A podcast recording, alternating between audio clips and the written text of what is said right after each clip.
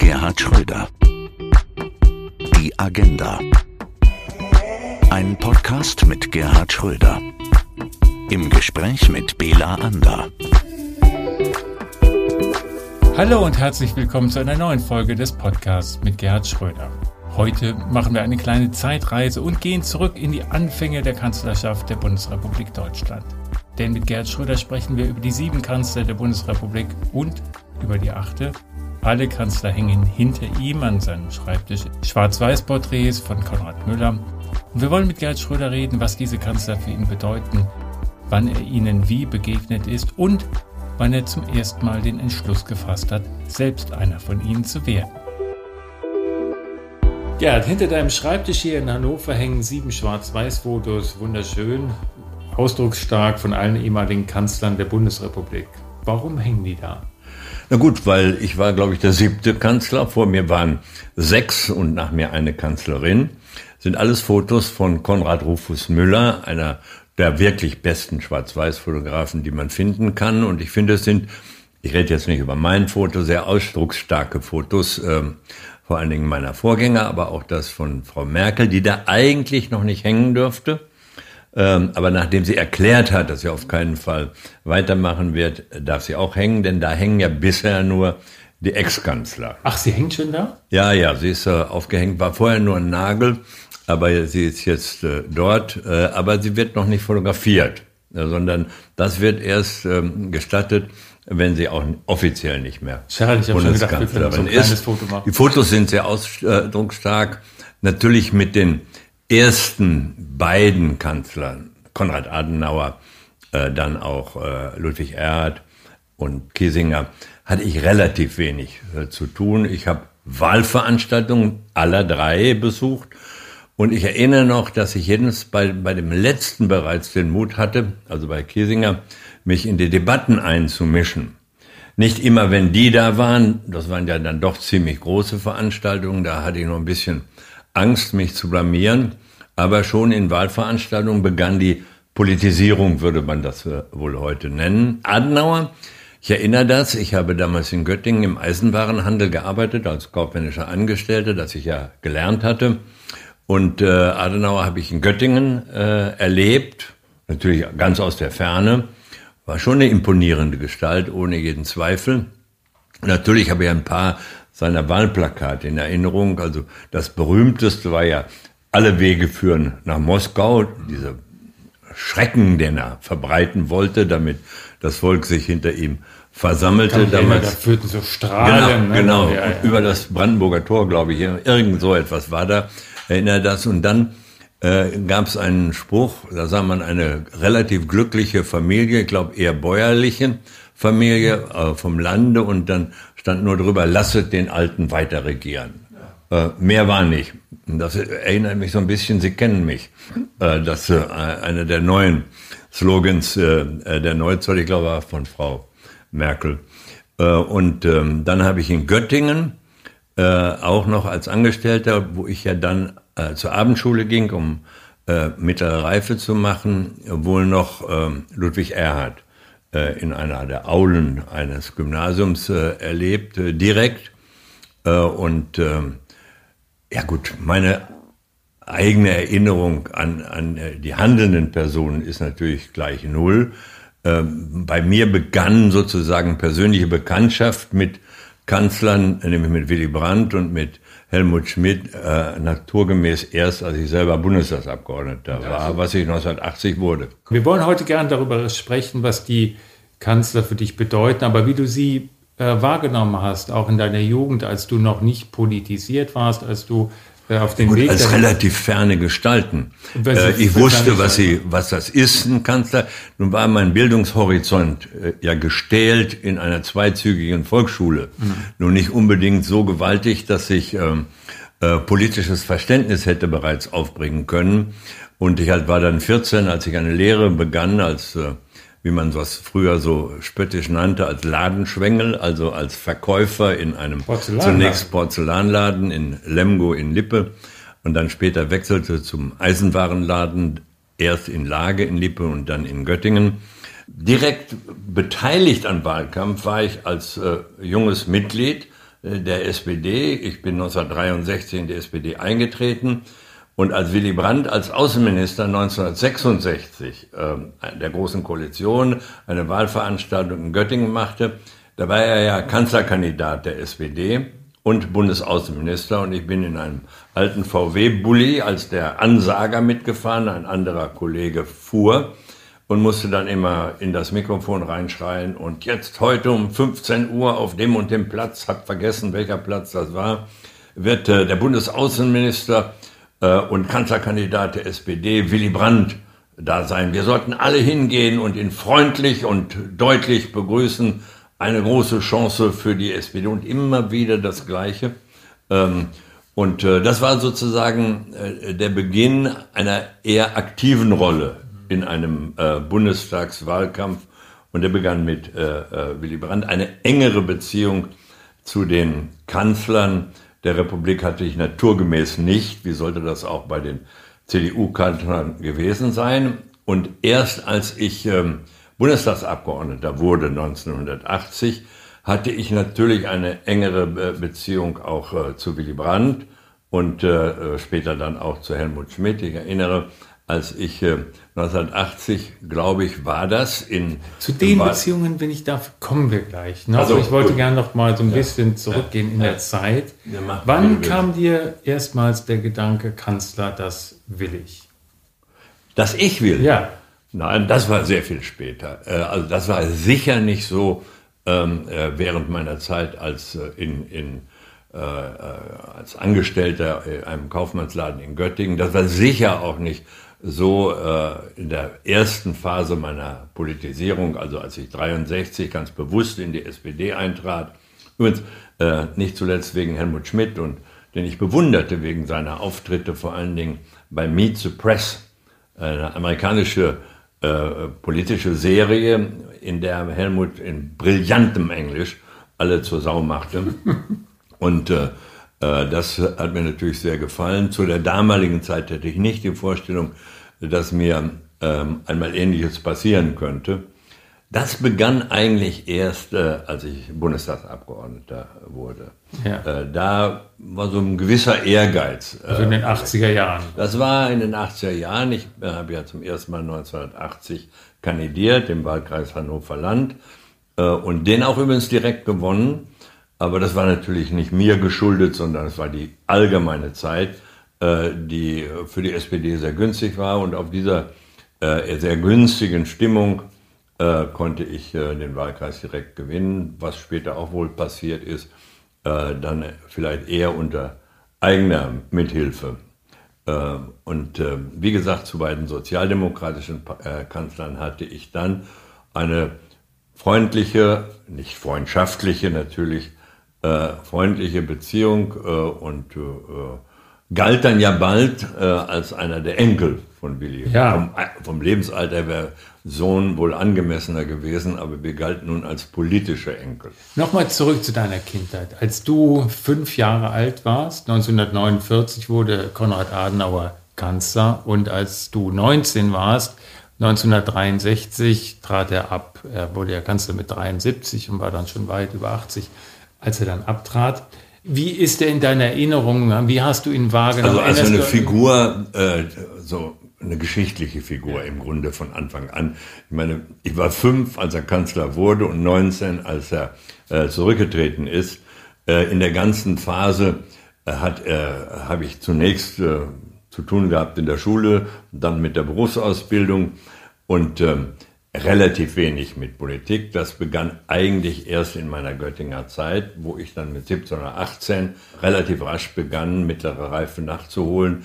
Da wurde natürlich äh, im Geschichtsunterricht auch über Politik geredet und natürlich auch außerhalb des Unterrichts mit Gleichgesinnten und Menschen, die äh, auch sich selber weiterbilden wollten. Da wurde natürlich auch über Politik diskutiert, nicht so intensiv wie später äh, als ich bei den Jungsozialisten äh, aktiv wurde, äh, da begann die eigentliche Politisierung.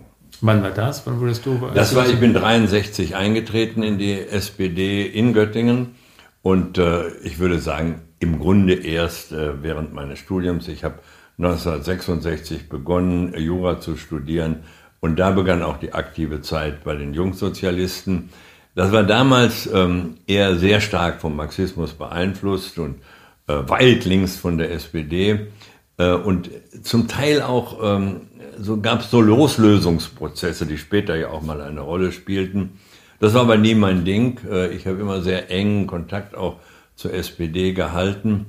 Äh, und es machte sich auch in den Ämtern bemerkbar, die ich dann übernommen habe. Es gab damals natürlich keinen Vorstand alter Art, sondern wir brauchten ein Kollektiv als Vorstand.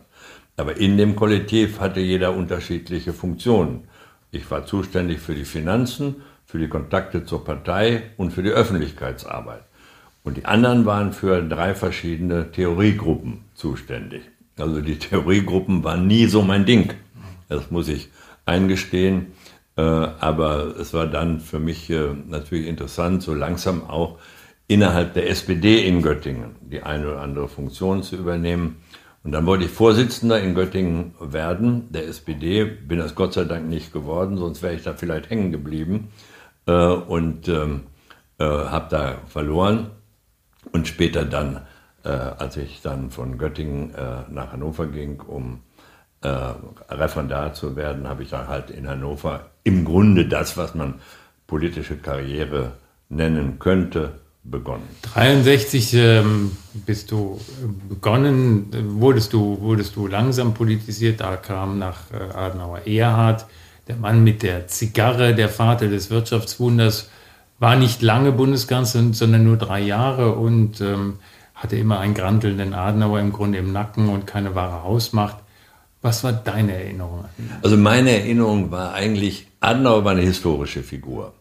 Er war das ja im Grunde schon während der Weimarer Republik und äh, vielleicht nicht einer der aktivsten im Widerstand gegen die Nazis, aber völlig äh, unangefochten, weil das verhinderte schon sein katholischer Glauben und aber auch seine aufrechte demokratische Gesinnung. Sicher eher patriarchalisch und äh, sehr, sehr konservativ, aber ohne Fehl und Tadel, was diese Frage angeht.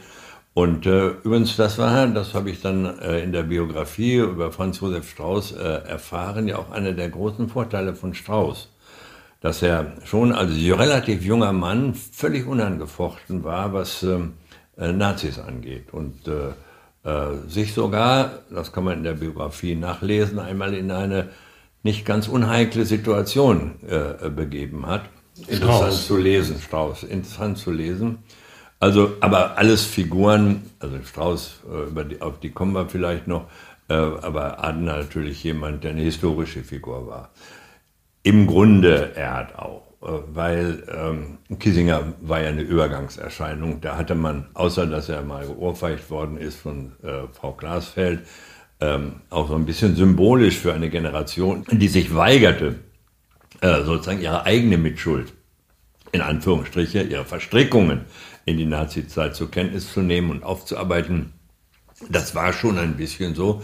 Äh, aber dies waren äh, historische Figuren im Grunde. Das ging bis, bis hin zu äh, Erhard und änderte sich erst mit den sozialdemokratischen Kanzlern und wirklich erst mit äh, dem Beginn meiner eigentlichen politischen Karriere, nämlich als ich 1980 Bundestagsabgeordneter wurde. Die persönliche Verbindung meinst du zu dem? Persönlich nur die persönliche Verbindung, auch was, was man politische Arbeit bezeichnen ja. kann. Alles andere war eher ehrenamtlich und war neben der Arbeitszeit beziehungsweise neben dem Studium natürlich engagiert, aber ohne gleich die Vorstellung zu haben, daraus machst du mal einen Beruf.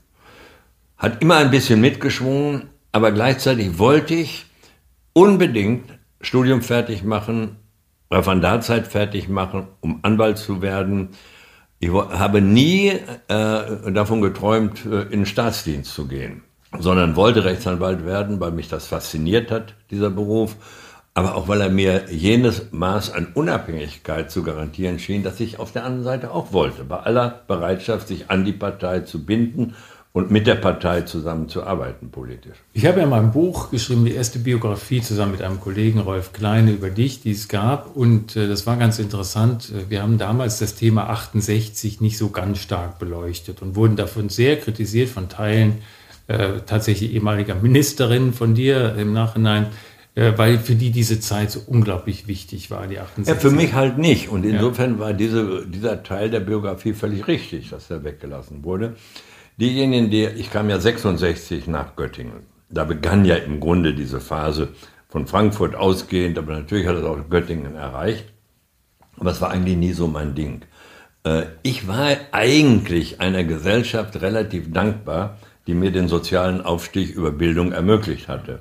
Und insofern, äh, die jungen Leute, die damals etwa gleichaltrig, ich war, als ich anfing, 22, wie ich, äh, die da sozusagen den Aufstand gegen die Gesellschaft probten, mit Hilfe der Arbeiterklasse ihn durchführen wollten, nur hatten die das Pech, dass die Arbeiterklasse nicht daran dachte, sich von ihnen führen zu lassen. Das war nicht mein Ding. Mein Ding war dann doch eher Arbeit äh, später in der SPD, in den Ortsvereinen. Äh, Kommunalpolitik, das muss ich, äh, obwohl ich sie für wichtig halte, hat mich nicht so sehr interessiert, in Göttingen schon gar nicht.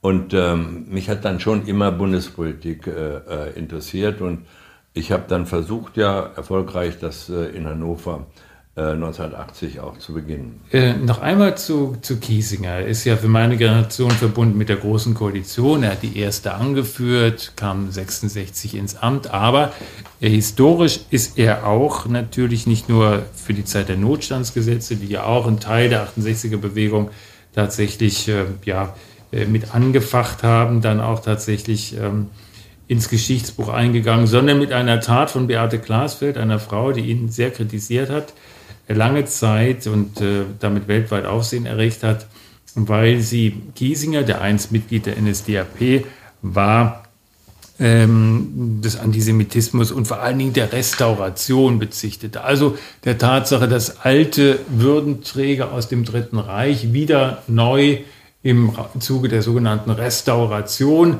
äh, in, in Ämter mit hohem Rang in der Bundesrepublik dann wieder auch gebracht worden sind. Hast du diese Debatte? Ich habe die mitbekommen, aber das war nicht mein Ding. Mhm. Ich äh, habe äh, das nicht heroisieren wollen. Äh, wie diese Tat von, Tat, die, die Tat von ja. Frau Glasfeld. Das geht nicht. Ja. Es geht nicht. Äh, persönliche Attacken bei allem, was man vorwerfen mag, geht nicht.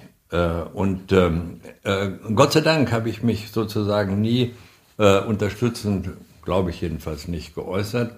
Zumal ich später ja selber geohrfeigt worden bin. Du bist einmal tatsächlich im... In Freiburg war das, weiß ich noch genau.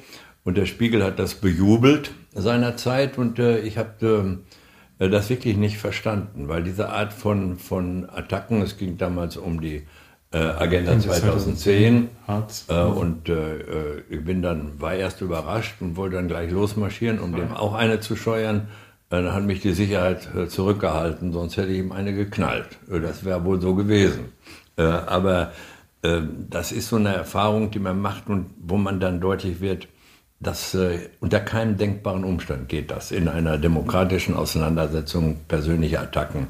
Zutiefst entwürdigend ja. und verletzend ja. auch für jeden. Ne? Das geht nicht. Ja. Nach Kiesinger kam der, du hast ihn erwähnt, Außenminister der Großen Koalition, nach vielen Versuchen Kanzler zu werden, hat es dann geschafft, 69, Willy Brandt. Und es gibt wohl keine Führungsfigur der SPD, die heute in Amt und Würden ist, die nicht wegen Willy äh, eingetreten ist. In der SPD zumindest sagen das alle. Wie war das bei dir? Ja, bei mir war es nicht nur Willy. Ich habe immer damals gesagt, äh, Willy Brandt ist jemand, den man liebt. Äh, Herbert Wehner ist jemand, den man äh, auch wegen des Leidens in der Vergangenheit verehrt. Und Helmut Schmidt war für mich jemand, den man zutiefst respektiert.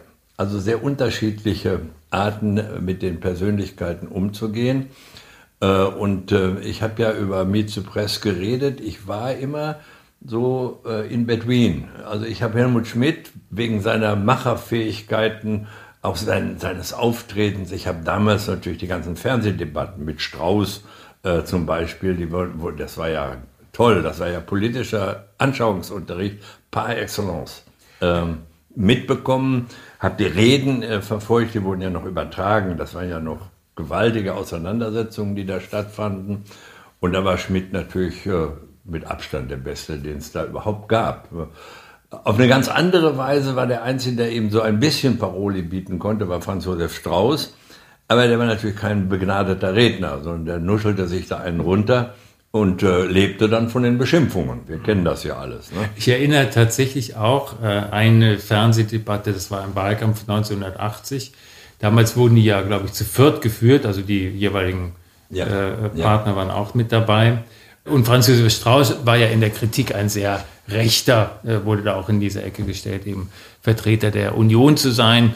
Und Helmut Schmidt sprach immer vom Führer, vom Führer, vom Führer äh, und, und assoziierte das eben mit Franz Josef Strauß. Und Strauß sagte dann, naja, ich weiß genau, was Sie meinen, wenn Sie diesen Begriff Führer erwähnen. Nun sagte man ja Oppositionsführer. ja, äh, insofern, ja klar, äh, das hatte schon diffamierenden Charakter.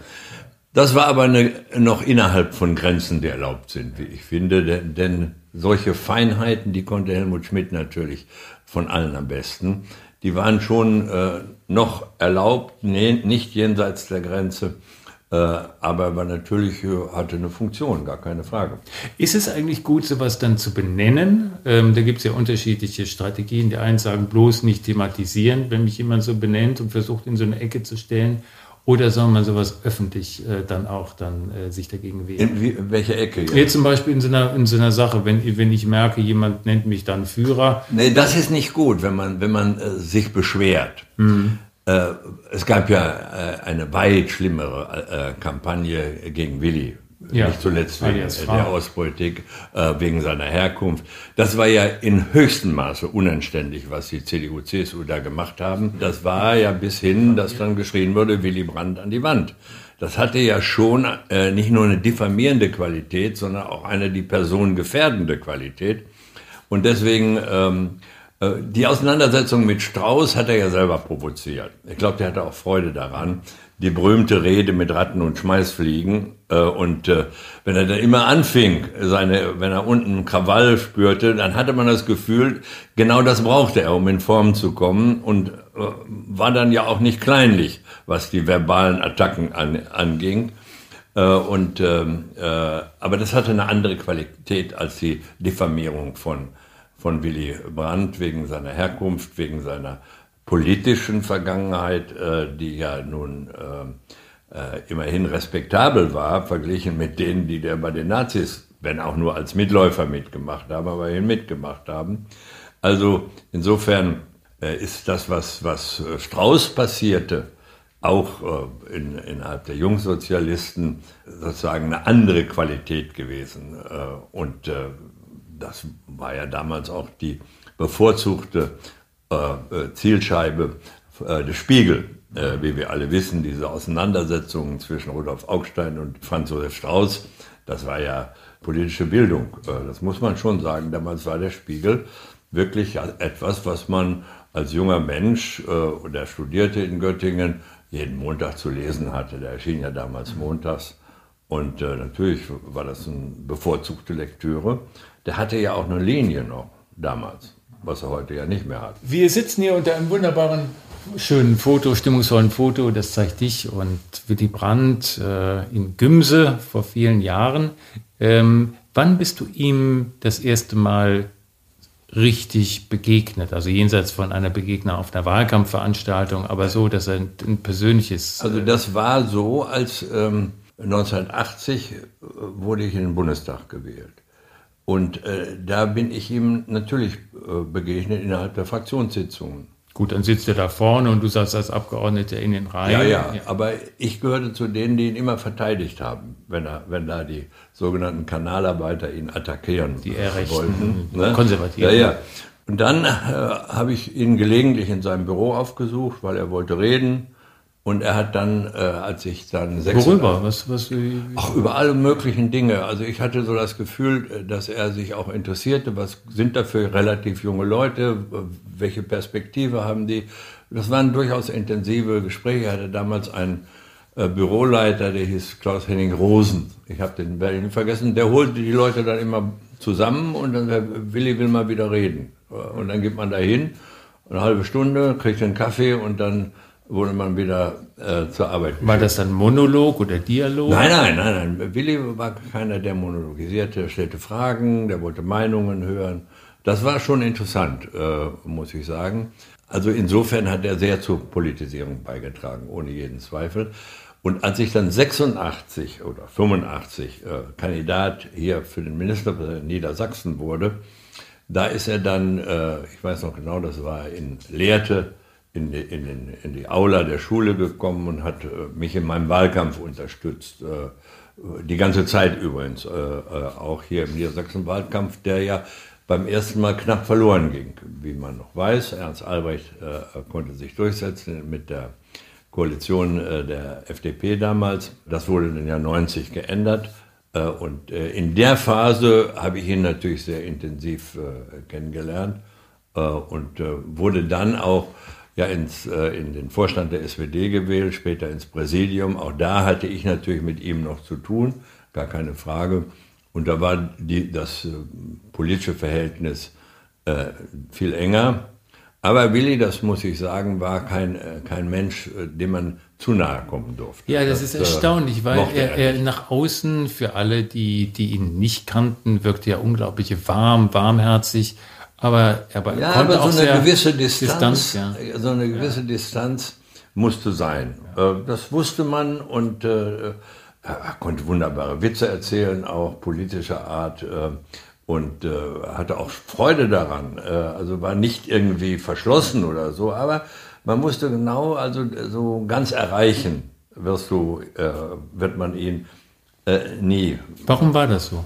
Ich weiß das nicht. Äh, ich habe mich damit auch nicht beschäftigen wollen und können, äh, das war ja nicht mein Ding. Ich hatte das zu respektieren, fertig. Willy Brandt hat ja nicht nur immer den Kontakt gehalten zur Jugend. Ich kann mich erinnern, ich war selber mal auf so einem Anti-Atom- Rockkonzert auf der Lorelei und neben all den Rockstars, die da waren, trat dann auf einmal vor diesen 30, 40.000, 20, 30.000 Menschen dann Willy Brandt auf die Bühne. Ne? Frenetischer Jubel, auch in den 80er Jahren schon. Also hat immer auch den Kontakt zu ja, den Massen der Jugend gesucht, aber vor allen Dingen nicht nur zu jungen Abgeordneten, sondern irgendwann so eine Schar von sogenannten Enkeln um sich äh, gereiht. Äh, das waren dann die Auserwählten. Wann hattest du erstmals das Gefühl, du gehörst dazu. Ja, äh, äh, man traf sich dann irgendwann. Äh, der Beginn war wohl äh, mit Engholm und mit Oskar Lafontaine natürlich zur damaligen Zeit. Der war am engsten, glaube ich, mit Willy Brandt für eine, eine Zeit. Der war auch politisch ja am weitesten. er war ja Oberbürgermeister in Saarbrücken gewesen und war schon im Parteivorstand, wenn ich es richtig erinnere, und dann natürlich auch als saarländischer Ministerpräsident und war wegen der äh, Frankreich-Nähe äh, auch Willi, glaube ich, äh, besonders äh, näher als andere. Und dann wurde Engholm ja äh, äh, dann Kandidat und, und hatte ja diese Auseinandersetzung mit Uwe Barschel da in, in Schleswig-Holstein. Da gehörte er sicher auf der gleichen Ebene. Und bei uns äh, begann das äh, wirklich erst, als man äh, wahrgenommen wurde als jemand, der auch mal Wahlen gewinnen kann. 90. 90, ja. aber auch 86 war das ja auch nicht äh, so äh, schlecht äh, gelaufen. Da hat, weiß ich nur, hatte Jochen Vogel mich eingeladen als Fraktionsvorsitzender und damals gesagt, warum bist du eigentlich so traurig? Ich meine, du hast gegen einen der Spitzenleute der CDU wirklich nur knapp verloren. Äh, aber verloren war halt verloren. Mhm. Das hat sich dann ja 90 geändert. Äh, und äh, mit Helmut Schmidt politisch wie gesagt, immer hoch respektiert. Und es gibt eine wunderschöne Begebenheit, die muss ich einfach mal sagen dürfen. Er hat ja mich im, nicht in meinem Wahlkampf unterstützt, 86 als äh, Kandidat hier als zum Ministerpräsidenten in Niedersachsen, sondern er hat Anke Fuchs unterstützt, weil die kannte er natürlich aus Hamburg und die war auch Generalsekretärin. Das war deine innerparteiliche das war eine inner, Natürlich, klar. Und ähm, dann habe ich ihm äh, auf Bitten eines äh, befreundeten Journalisten der Süddeutschen Zeitung, ähm, Martin Süßkind, einen Artikel geschrieben zu einem seiner Geburtstage. Ich weiß nicht mehr genau, welcher, welcher das war, war einer der runden Geburtstage. Habe äh, sehr freundlich geschrieben ähm, über seine Leistung als Kanzler, als Erfinder der G7, G8 Gruppe, denn das war ja seine ganz große Geschichte seiner Zeit mit Carter zusammen. Und ähm, und habe ihm dann aber gesagt, das sei alles großartig, aber ich könnte nun nicht nachvollziehen, äh, diese Nachrüstungsgeschichte. Das sei, da sei ich nun ganz anderer Meinung. Und dann schrieb er mir einen Brief, da stand dann drin, lieber Gerd Schröder, ich bedanke mich sehr für deinen äh, freundlichen Artikel. wenn du erst Ministerpräsident sein wirst, wirst du wissen, dass ich auch in der zweiten Frage recht hatte. Also in der Nachrüstungsfrage recht hatte. Das war Helmut, ne? Ja. Der kriegte, er, er, er sagte nicht, also, naja, also vielleicht ist das doch gar nicht so schlecht mit dir da. Und er sagte, wenn du erst das sein wirst, dann wirst du auch sehen, dass ich auch da recht hatte. Was wir vielleicht für unsere Hörer ein bisschen übersetzen müssen, weil in der politischen Sprache, so wie du sie verstehst und auch verstanden hast, damals heißt das natürlich auch, ich habe äh, größtes Zutrauen, dass du einmal Ministerpräsident werden wirst. So Könnte so sein. Äh, ich glaube ja, dass ja. das äh, so gemeint war. Aber wie er nun so war, er verklausulierte das und äh, sagte, nee, nee, er wollte ja dann auch nicht meiner ehemaligen Gegenkandidatin wehtun. Äh, und äh, ich hatte mich dann durchgesetzt und deswegen hat er diesen Brief so schreiben können. Helmut Schmidt und dich eint ja ein Schicksal, nämlich dass ihr euer Amt, das Amt des Bundeskanzlers, auf das ihr Zeit eures Lebens hingearbeitet habt, ja geopfert habt, das muss man so sagen für das Wohlergehen des Landes. Schmidt, weil er überzeugt war, den russischen äh, SS-20-Raketen etwas entgegenzusetzen, Mittelstreckenraketen, um dieses sogenannte Fenster der Verwundbarkeit zu schließen, es dann auch mit Pershings durchgedrückt hat. Äh, du, weil du überzeugt warst, das Land reformieren zu müssen und weiterbringen zu müssen, es modernisieren zu müssen und mit der Agenda 2010 gegen erheblichen innerparteilichen Druck daran festgehalten hast. Naja, vielleicht ist das so, dass ähm, die SPD ist ja eine Partei, wahrscheinlich bin ich deswegen auch drin und werde auch drin bleiben, die mit dem, was sie selber erreicht hat, nie zufrieden sein kann. Das ist ihr Problem, was sie hat. Denn ein bisschen erinnert mich das so an, ja, an Vorstellungen, dass man das Paradies auf Erden schaffen könnte. Aber es geht ja bekanntlich nicht, jedenfalls nicht für einen protestantischen Christen, äh, weil es das ja nicht äh, gibt und geben kann. Aber das beiseite. Äh, die SPD ist eine Partei, die nicht realisiert, dass Wählerzustimmung nachlässt, wenn man das, was man selber in Gang gesetzt hat und für notwendig befunden hat, jedenfalls die Spitze, äh, in diesem Fall der Kanzler, innerparteilich kritisiert. Das schafft ähm, Verwundbarkeiten, weil die, die Menschen in der Gesellschaft nehmen die Partei als etwas da, das einheitlich sein soll. Nicht Ruhe im Karton, das ist falsch. Äh, Diskussionen sollen schon sein, aber daraus muss äh, eine gemeinsame Linie erwachsen.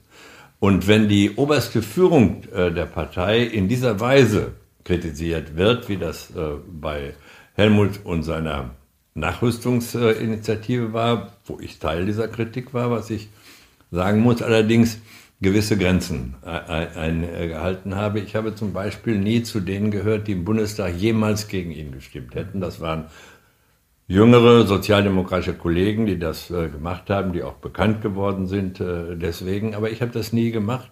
Gott, Gott sei Dank, sonst wäre es mir vielleicht auch passiert, ist ja später auch passiert. Äh, ich will nur eins richtig stellen, man opfert so ein Amt nicht, sondern ich wurde deswegen abgewählt und äh, mein Vorwurf war immer, wenn die SPD die Kraft gehabt hätte, einmal zu sagen, nein, was wir gemacht haben, es wird sich erweisen, dass das richtig ist, hat sich ja erwiesen und hätte dazu gestanden, glaube ich, dass sie in einem besseren Zustand wäre, als sie gegenwärtig bedauerlicherweise ist. Ja, wir zehren immer noch von den Maßnahmen. Das äh, ist so. Keine Frage, weil die wirtschaftliche Stärke Deutschlands innerhalb der Europäischen Union, die besondere wirtschaftliche Stärke, im Vergleich auch zu anderen großen Industrieländern, denken wir an Frankreich, an Italien, aber auch an Großbritannien, hat natürlich auch damit zu tun, dass wir früher als andere begonnen haben, diese Reformen, die mit der Agenda 2010 bezeichnet worden sind, ähm, in Gang zu setzen. All das ähm, hat uns relativ stärker gemacht und natürlich hat uns auch stärker gemacht die Tatsache, dass es ähm, in der, der, Europäischen Union eine gemeinsame Währung gibt. Denn der große Irrtum des einen oder anderen in Frankreich zum Beispiel, auch in Italien partiell, war ja die Vorstellung, man könne die D-Mark einhegen, will ich jetzt mal freundschaftlich sagen, indem man eine gemeinsame Währung macht und damit die Wirtschaftskraft Deutschlands so ein bisschen egalisieren.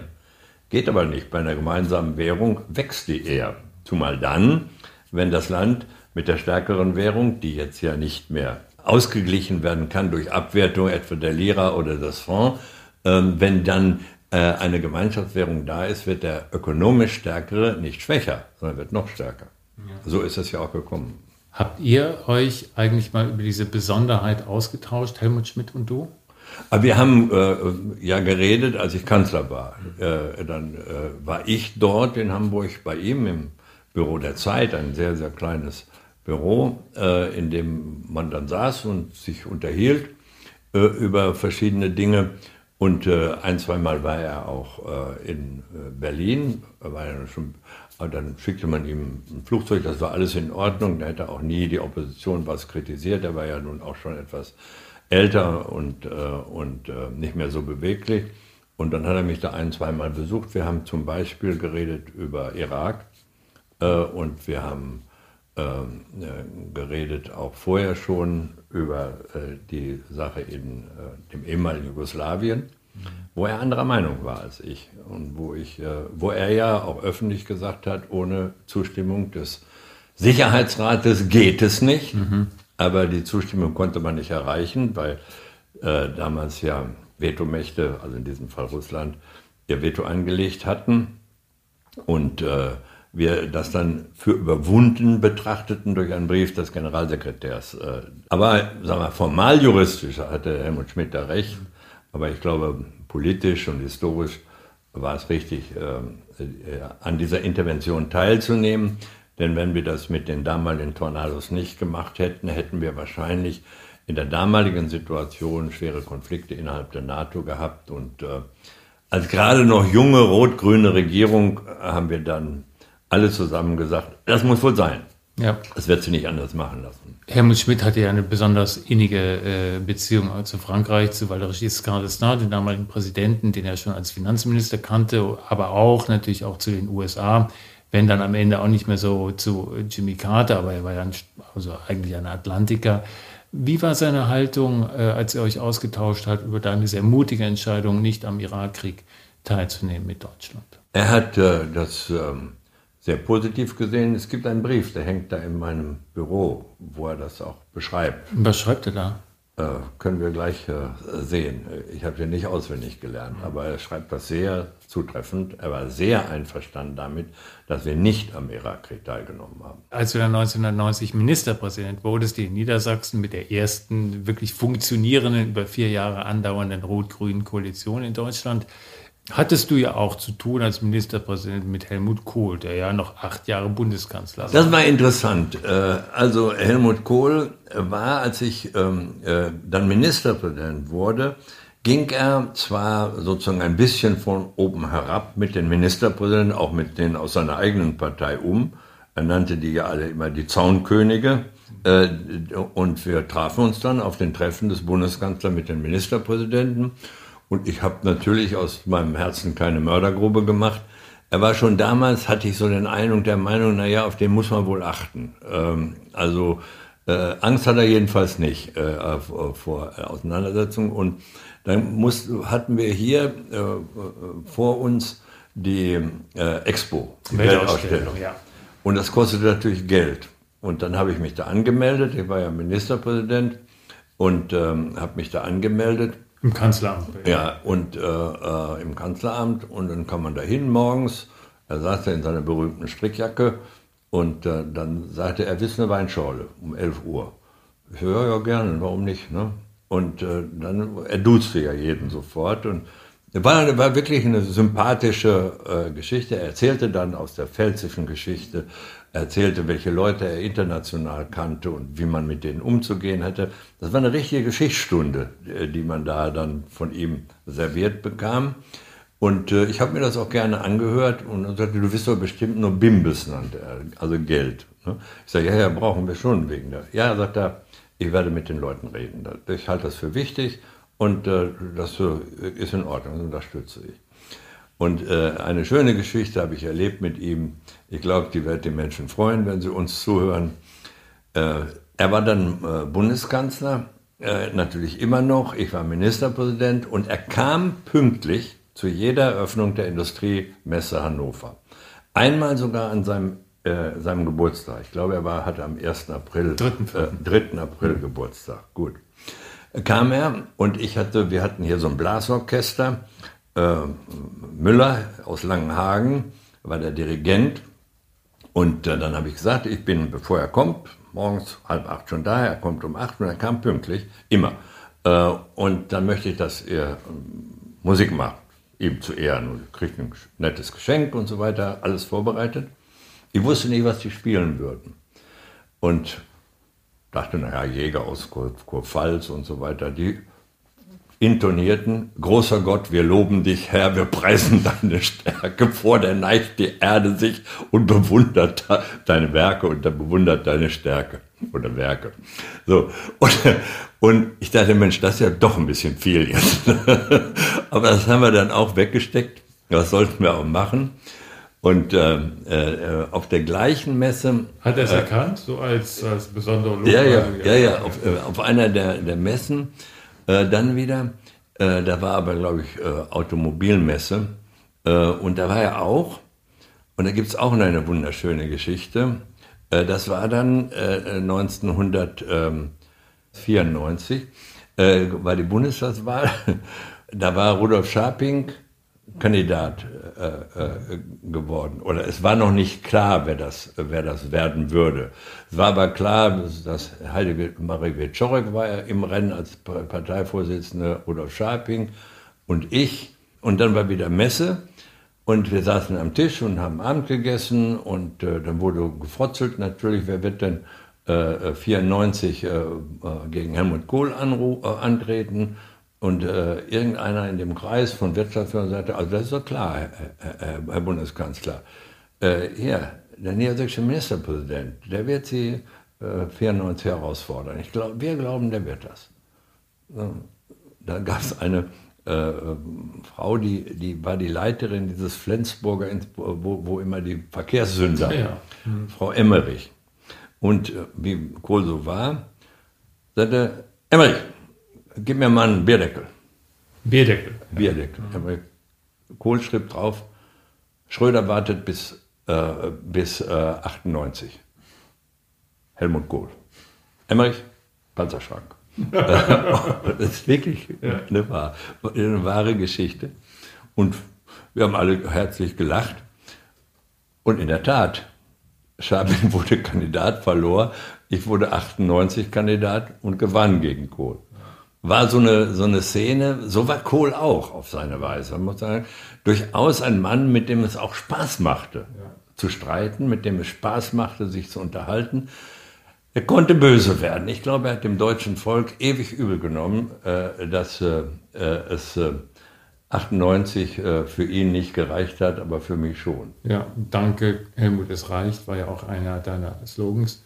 Ja, wir haben damals äh, äh, gesagt, äh, wir haben den die äh, Wahlkampf so gemacht, dass wir gesagt haben, wir können nicht eine direkte Attacke machen. Dazu ist der Mann, auch wegen Einheit und, und mit allem, was da zusammenhängt, erstens zu verdienstvoll äh, und zum anderen auch in wichtigen Bereichen durchaus äh, hoch angesehen. Also müssen wir eine Form finden, der, äh, in der wir klar machen, äh, warum wir das werden wollen, mit einem vernünftigen Programm. Innovation und Gerechtigkeit hieß das. Also schon auch Perspektive, keineswegs nur soziale Gerechtigkeit. Und, das, und wir haben dann gesagt, wie gehen wir dann mit dem Bundeskanzler als Person um? Und dann haben wir gesagt, wir schreiben rüber, danke Helmut, jetzt reicht's. Und in der Tat war das eine vorherrschende Stimmung, die sicher geholfen hat, den Wahlsieg äh, damals äh, auch wahrscheinlicher zu machen. Insofern äh, war das einer der geglückten Slogans, äh, die da äh, eine Rolle gespielt haben, sicher. Jetzt ist das ja was ganz Besonderes, jemanden nach 16 Jahren da äh, zu besiegen, der wahrscheinlich auch bis zum Ende glaubt, er hat äh, wahnsinnig viel noch zu tun und muss da alles Mögliche noch regeln, ähm, äh, sonst fliegt der ganze Laden auseinander. Das ist ja meistens nach so langer Zeit so.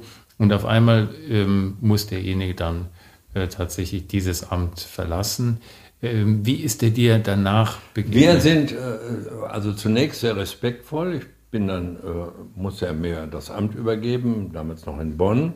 Und ich habe hier eine Veranstaltung gemacht, äh, ich weiß nicht mehr aus welchem Anlass das war. Da war ich, glaube ich, schon äh, gewählt, aber noch nicht im Amt. Hm. Und da haben wir hier eine große Veranstaltung gemacht Hannover. und da in Hannover. Und da habe ich auch gesagt, du bist ein bedeutender Mann hier äh, und habe auch aus meinem Herzen gar keine Mördergrube gemacht. Denn ähm, es war so, dass ich seine Arbeit schon respektiert hatte. Äh, und ähm, das ging dann auch so, dass er, glaube ich, berührt war sogar äh, von, von dem, was da zu seinen Ehren immerhin von seinem Gegner und Nachfolger veranstaltet wurde. Er selber konnte das nicht. Für ihn war, war da eine Grenze, weil, weil er konnte nicht äh, äh, umgehen äh, mit mir so, so, sozusagen äh, auf gleicher Augenhöhe. Das, das ging nicht für ihn. War mein Eindruck immer. Weil das hat er ja auch in spitzen öffentlichen Bemerkungen immer sehr, sehr deutlich gemacht. Er war wirklich sauer, dass da jemand das geworden ist, wo er meinte, das gehörte sich eigentlich nicht. Ist das? Wächst dann eigentlich äh, im Amt das Verständnis ja. für deine Amtsvorgänger? Also wusstest du nach, nach, nach sieben Jahren Kanzlerschaft mehr, was deine Vorgänger da so, so, so Nein, so, so nein, nein, so das hat man, das hat man, wusste man natürlich die ganze Zeit, wer das war. Und natürlich hat man geschaut, was waren Vorgänge, die aufgehoben waren in der internationalen Fragen, so dass man informiert war wie reagieren äh, äh, auch die denkbaren Kollegen. Äh, das war, war nicht das Problem. Was mich besonders äh, äh wirklich für ihn eingenommen hat, äh, ich hatte ja reaktiviert die ehemalige Sekretärin von Helmut Schmidt, Marianne Duden, ja. als meine Sekretärin in Bonn. Und ähm, wir dachten natürlich, es gab so ein, in, in ihrem Zimmer so, so einen Schrank mit Holz verkleidet und wir dachten natürlich, naja, da sind die ganz wichtigen, hochgeheimen Dinge drin. Und ich sagte dann, Marianne, schau dir mal, ob äh, da noch ein Schlüssel liegt äh, in, in deinem äh, Ding. In der Tat, da war ein Schlüssel. Ich sage, schließ doch mal auf, mir interessiert wirklich, was da war. Dann war da eine Holzverkleidung, hinter der Holzverkleidung waren zwei Kühlschränke. Oben war Futter und unten Wein. Und ich muss wirklich sagen, das, das war wirklich so, und ich gesagt habe, guck mal. Ein Mensch war hier. Ja, ja, ja, ja, wirklich so. Ne? Und, und äh, äh, ähm, also wirklich eine der, der, der angenehmeren Geschichten da.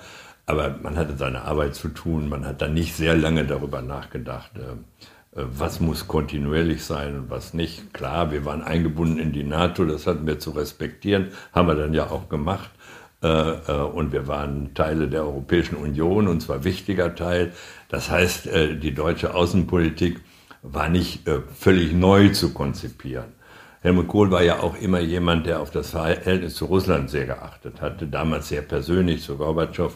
Und Boris Jelzin äh, auch. Ja, natürlich, und zu Boris Jelzin.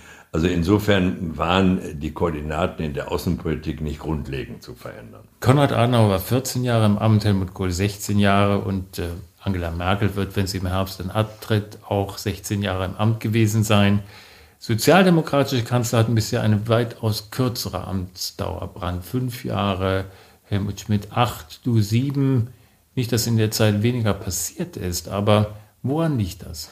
Also ich glaube, dass, ähm, äh, das wird man einfach zur Kenntnis nehmen müssen, dass es die CDU äh, leichter hat äh, in Deutschland, weil ähm, es gibt Parteistrukturen, die entsprechen eher, äh, äh, und gesellschaftliche Strukturen, die entsprechen eher äh, einer Union, einer konservativen Union, die immer auch darauf geachtet hat, äh, Aspekte von äh, sozialem Leben nicht fallen zu lassen.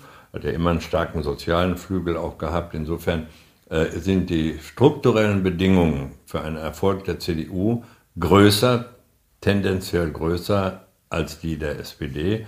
Das muss man dann ändern in bestimmten Zeiten durch eine Programmatik, aber auch durch Personen, die diese Pro Programmatik dann glaubwürdig vertreten. Das war mit der Ostpolitik natürlich einmalig, äh, was äh, Willy Brandt dort äh, hinbekommen hat. Helmut Schmidt mit Ökonomie, da konnte ja nun keiner sagen, der versteht nichts davon und äh, verstand ja mehr davon als alle anderen. Und äh, in meinem Fall war das so, denke ich, auch ein bisschen, na jetzt eine neue Generation dran. Deswegen auch das Danke Helmut, jetzt reicht's. Mhm. Äh, insofern waren das Situationen, in denen die eher konservativen Strukturen unserer Gesellschaft aufgebrochen werden konnten. Einmal durch eine Situation in, den, in der Gesellschaft selber, durch eine entsprechend vernünftige Programmatik und auch durch äh, die handelnden Personen, denen man zutraute, da will ich sagen, nicht zu viele Experimente zu machen. Keine wäre nicht gegangen, aber zu viele wäre auch nicht gegangen.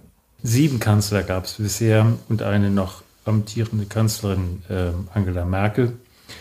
Fünf von ihnen stehen für besondere politische Ereignisse, Epochen, Prägungen. Adenauer sicherlich für Westintegration auf der einen Seite und die Aussöhnung mit Frankreich. De Gaulle, ähm, dann Willy Brandt für natürlich die Friedenspolitik, die Ostpolitik, ähm, dann äh, Helmut Schmidt äh, ganz besonders für Krisenbewältigung und natürlich auch äh, wird sein Name immer verbunden sein mit äh, Mogadischu und dem mutigen Einsatz dort. Ähm, ich denke, äh, klar, Helmut Kohl auch noch. Irak meinst du?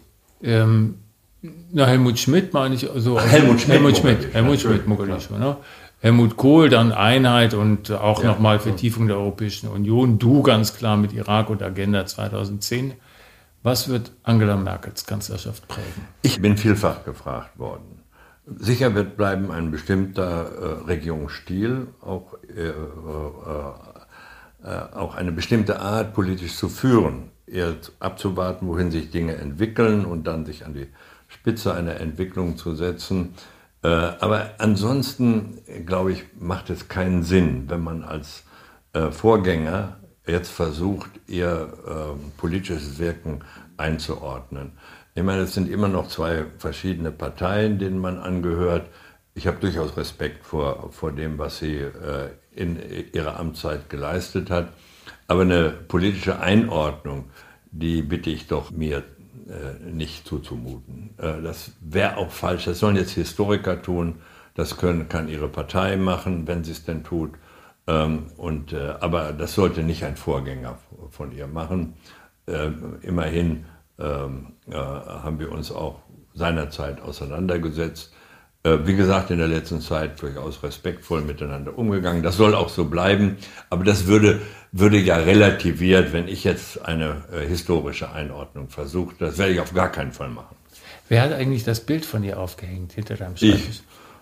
Ich. Natürlich hänge ich das auf und äh, wenn sie Lust hat, äh, dann äh, wird sie, nachdem sie noch nicht mehr Kanzlerin ist, auch eingeladen. Dann wird es nochmal zelebriert, das Aufhängen. Gerhard Schröder, wir danken für dieses wunderbare Gespräch. Bitte sehr, gern geschehen. In zwei Wochen hören wir uns wieder zu einer neuen Folge. Bis dahin folgen Sie auch gerne Gerhard Schröder auf seinem LinkedIn-Profil. Dort gibt es immer wieder aktuelle News. Bleiben Sie gesund. Ihr Bela Ander. Gerhard Schröder. Die Agenda. Eine Produktion von ABC Communication.